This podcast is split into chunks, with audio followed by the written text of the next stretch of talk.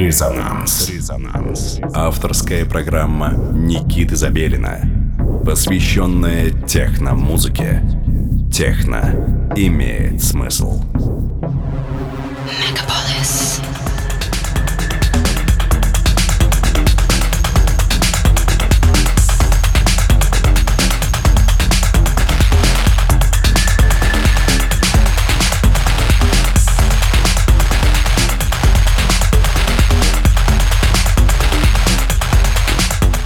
Доброго всем субботнего вечера. Вы настроили свои приемники на частоту 89,5 FM, эм, радио Мегаполис Москва.